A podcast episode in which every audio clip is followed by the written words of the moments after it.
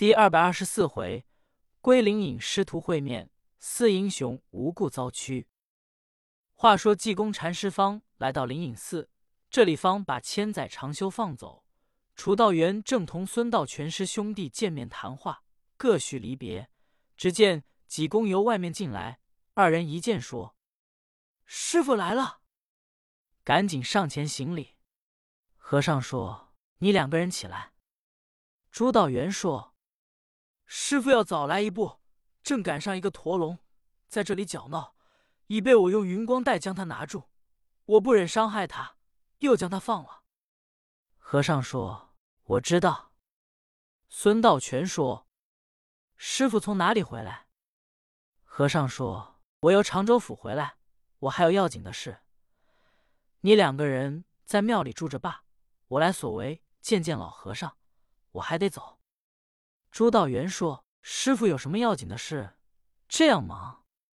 和尚叹了一声，说：“别提了，只因你小师兄误缠到万花山去拿少华峰。”把圣教堂放火给烧了，惹下八魔跟我作对。我跟八魔定下约会，本月十五日在金山寺见。八魔必百魔火金光阵，我和尚这一场魔火之灾不能不去。我要见老和尚，还有要紧事。你两个人给我在庙里看庙，千万不可远离。孙道全、楚道元二人点头答应。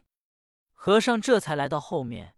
一见老方丈，口称师傅在上，弟子道济参见师傅。老方丈圆空长老一看，口念：“南无阿弥陀佛，善哉善哉，道济你回来了，甚好。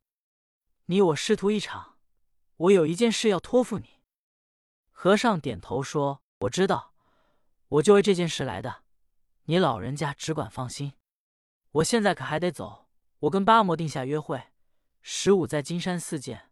我这场魔难是拖不过的，完了事，是日我必到，绝误不了事。老方丈说甚好，现在这里还有一件因果，你也得办。济公点头说：“我知道，我走了，我要到临安城去，顺便访几个朋友。”说着话。济公转身往外赶奔，又嘱咐孙道全二人好生看庙，不可远去。楚道元说：“师傅不须再三局咐。”济公这才出了灵隐寺，下山进了钱塘关，正往前走，只见许多官人押解着四辆囚车往前走，里面四个犯人正是风里云烟雷鸣、圣手白猿陈亮、飞天火祖秦元亮。立地瘟神马兆雄都带着三大件手铐脚镣。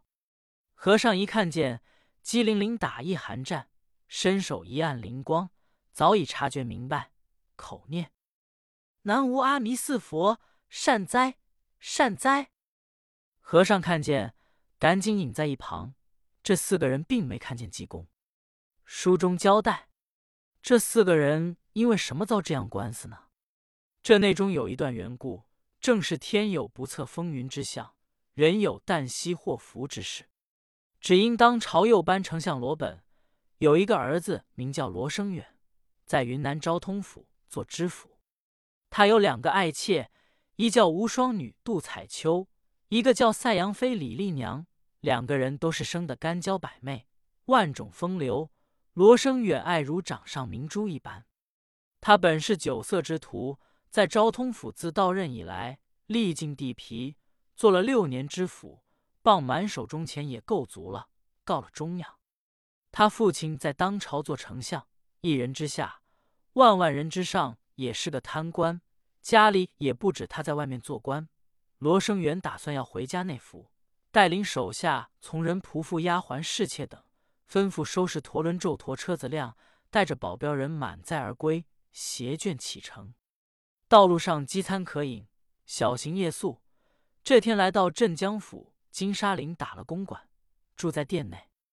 晚上天有三更时候，罗生远正同两个爱妾刚吃完了酒要安歇，忽由房上跳下几个贼人，各持钢刀，一声喊嚷说：“我乃飞天火祖秦元亮，立地瘟神马兆雄，风里云烟雷鸣，圣手白猿陈亮是也。我等在外面行人作义，杀贪官，私恶霸，简暴安良，偷不义之财，济贫寒之家。只因你在昭通府刮尽地皮银钱，也不是好来的。我等特来抢你。说着话，把赛阳妃李丽娘、无双女杜彩秋两个爱妾抢出来，背着就走。家丁一拦，把家丁保镖人砍伤，抢去金银衣服、首饰、珍珠细软不少。罗生远把两个心上的爱妾一丢，如同摘去了心肝，急得如风如痴。遣家人就在镇江府呈报了劫财抢人，叫知府赶紧给办这案。罗生远叫家人在这里等候，他骑上快马就奔了京都。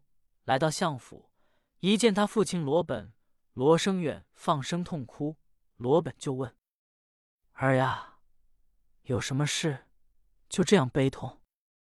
罗生远就把两个代妾被贼人业内抢去，贼人自道明姓的话说了一遍。又说：“爹爹要不叫镇江府把两个爱妾找回来，我也活不成了。”罗丞相一听，气得颜色更变，说：“这还了得！好贼人，真乃大胆，竟敢欺负到我的头上！”连忙办文书，札斥镇江府赶紧给拿贼人，找侍妾。镇江府接着这套文书，自己一想，这案要办不着。大概纱帽保不住，焉能惹得起罗丞相？知府真急了，张贴告示：如有人知道秦元亮等四个犯人的下落，送信者赏银二百两；如有人拿住送到当官，赏银五百两。飞天火祖秦元亮、立地瘟神马兆雄二人，自从前者由弥勒院家水没出来，自己看破了绿林道，打算在家里安闲度岁月。秦元亮有一个内地姓苗名佩，原先家里很有钱，由他父母一死，他在外面吃喝嫖赌无所不为，把一分家业财产全花完了。后来找秦元亮借三十两、二十两，秦元亮念其至亲，一借就给，给一回劝一回，说他一回。后来他自己就不肯张口多要了，十两人两，秦元亮还给。后来。再要就是三两二两，直抽到三两掉钱，拿了去就输了，自己实没脸偿来了。雷鸣、陈亮自从完了官司，这天就去找秦元亮、马兆雄弟兄四个人在一处盘桓，也无以为是。偏巧苗佩又来找他解文，要借银钱。马兆能钱者，就替秦元亮也给过好几十两银子。他说拿银去做买卖。永不再来。今天见苗佩又来了，马兆雄本是个直心人，说：“苗佩，你真不要脸！我头一次给你十五两，第二次又是十两，第三次又是十五两，第四次又是五两。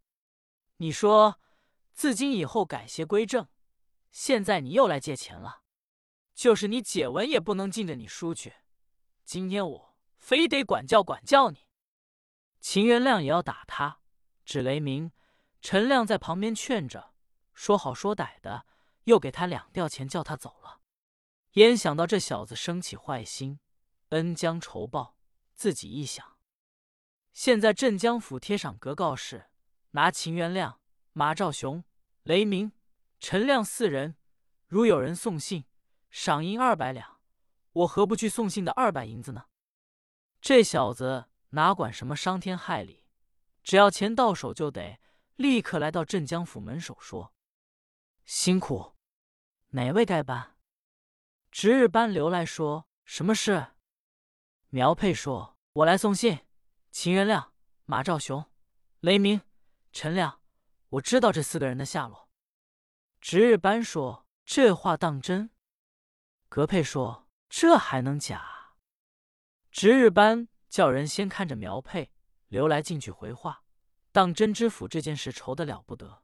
刘来说：“甄大人，外面来了一个送信人，知道秦元亮等四个人下落。”老爷一听说好，立刻升堂吩咐将送信人带上来。苗佩来到公堂一跪，老爷说：“你姓什么？”